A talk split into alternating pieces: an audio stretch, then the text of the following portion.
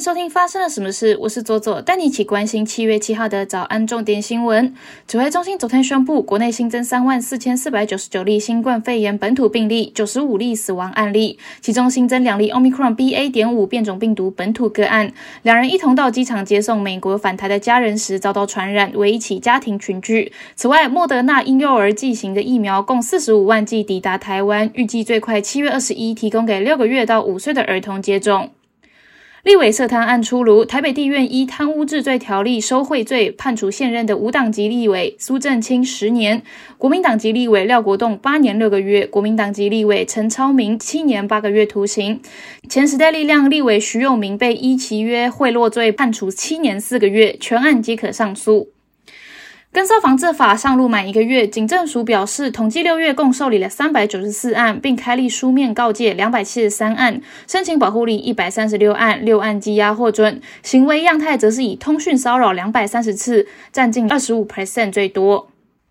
国际方面，土耳其能源部长上周五透露，在西北部的艾斯基谢尔省发现了大量的稀土资源，矿床约含六点九四亿吨的稀土，或许能让土耳其跃升为全球第二大稀土储量的国家，仅次于中国。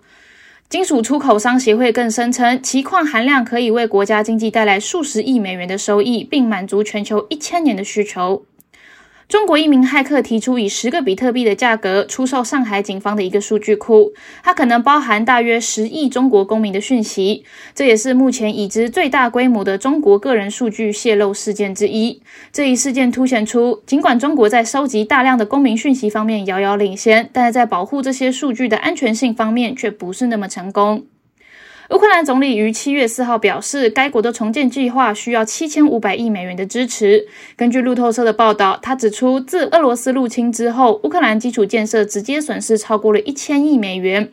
乌克兰的重建计划分为三个阶段，首先是恢复民生，例如正在进行的水利供应工作；而快速恢复的阶段会在战争完结之后迅速实行，包含新建的临时住宅、医院、学校等等；而第三个阶段目标是国家做出长远的改变。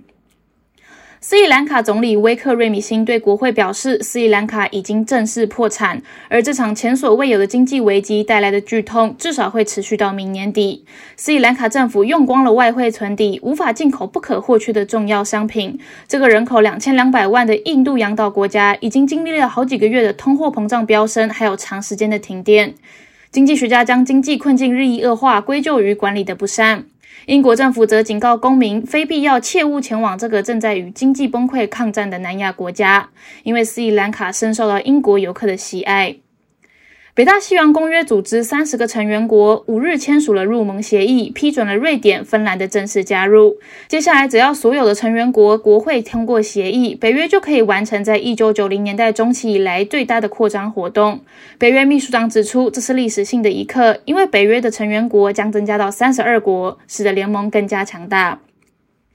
知情人士向彭博社透露，华盛顿已经向荷兰政府施压，要求半导体制造设备大厂 ASML 限制向中国出售生产晶片所需要的关键设备。此举可能会打击到中芯国际和华虹半导体等中国主要的晶片制造商。而消息一出，ASML 的股价应声下跌，ADR 下挫三点八七趴，最后收在四百三十二点四零美元。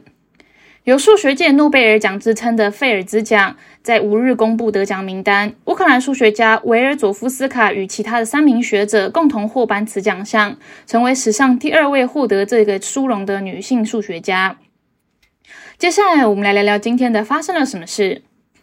将要聊的故事是来自于日本。日本的某一个水族馆为了省钱，就把喂给动物的饲料油竹荚鱼改成鲭鱼，结果被企鹅当场狠狠的拒绝，撇头表示说他不要吃。可爱又爆笑的画面在推特上面直接疯传。呃，饲养员也表示说，企鹅不是唯一拒吃鲭鱼的动物，连水獭都不吃鲭鱼。不过饲养员也说不会强迫他们吃啦，只好把他们分为吃鲭鱼的和不吃鲭鱼的。那水族馆长也会说，并不会因为成本上涨而加价，因为加价会让旅客感到困扰。不过，日本的动物园为什么会吃不起竹荚鱼呢？这可能跟原物料的上涨有关哦。因为日元最近狂跌不止哦，一度来到了二十四年来的新低点，令物日本的物价上涨不少。其中，呃，燃油跟饲料的升幅更是超过了三十 percent。到底日元贬值除了除了呃台湾旅客欢呼，对日本到底有什么样子的影响呢？之前就有报道过，日本百元商店的地位正在面临生存的威胁，包含了大创百货、s e r i a 等日本的百元商店，在通膨的环境下，营运会变得更困难。有研究机构在六月的调查就显示，哦，日本的公司平均只能将百分之四十四的高成本转嫁给客户，但是有约百分之十五表示根本没有办法转嫁更高的成本。在日本被称为国民零食的玉米棒，呃，美味棒，自一九七九年来就一直维持十元的售价，年出货量就高达了七亿根，成为十元零嘴的代表商品。但是这个厂商近日却宣布要将售价调涨成十二日元，在日本引发了非常热烈的话题哦。厂商表示，哦，这不只是美国玉米啊、植物油等原料上涨的问题，因为连包装和运费都变得难以负荷，最后不得已才决定涨价。也感谢这四十年来大家的支持，也会向民众致上最深的歉意。为什么在涨了两日元对日本来说是一件很重要的事情呢？在日本哦，涨价是一件天大的事情。部分原因是因为大部分的人的薪资在一九九零年代之后就没有涨价过了。但是更主要的是，日本是一个信奉社会负担共享的国家，那涨价其实几乎是一种文化上面的禁忌。那么，如果日元继续贬值，会发生什么事呢？有“金砖四国之父”之称的经济学家欧尼尔认为，如果日元贬到一百五的话，恐怕会掀起一场规模堪比一九九七年亚洲金融风暴的危机。日元持续贬值会影响到中国、南韩、台湾的出口竞争力，也有可能促使亚洲国家出手干预汇市哦。如果人民币跟进日元贬值，台币、韩元等亚洲货币也会加速贬值，影响股市，甚至重演亚洲金融风暴、货币走贬的连锁效应。不过，欧尼尔也指出，哦亚洲的经济体质近几年已经有大幅改善，同时有大量的外汇存底流入，应该不至于重演当年的亚洲金融风暴。战后的日本实现了经济奇迹，一九八零八六年起，呃，经济高速成长。但随着泡沫迎来的大萧条以外，日本平均的年 GDP 增长其实不足百分之一。全球媒体曾经对日本的经济一致唱衰哦，称说过去的二十年为日本失落二十年。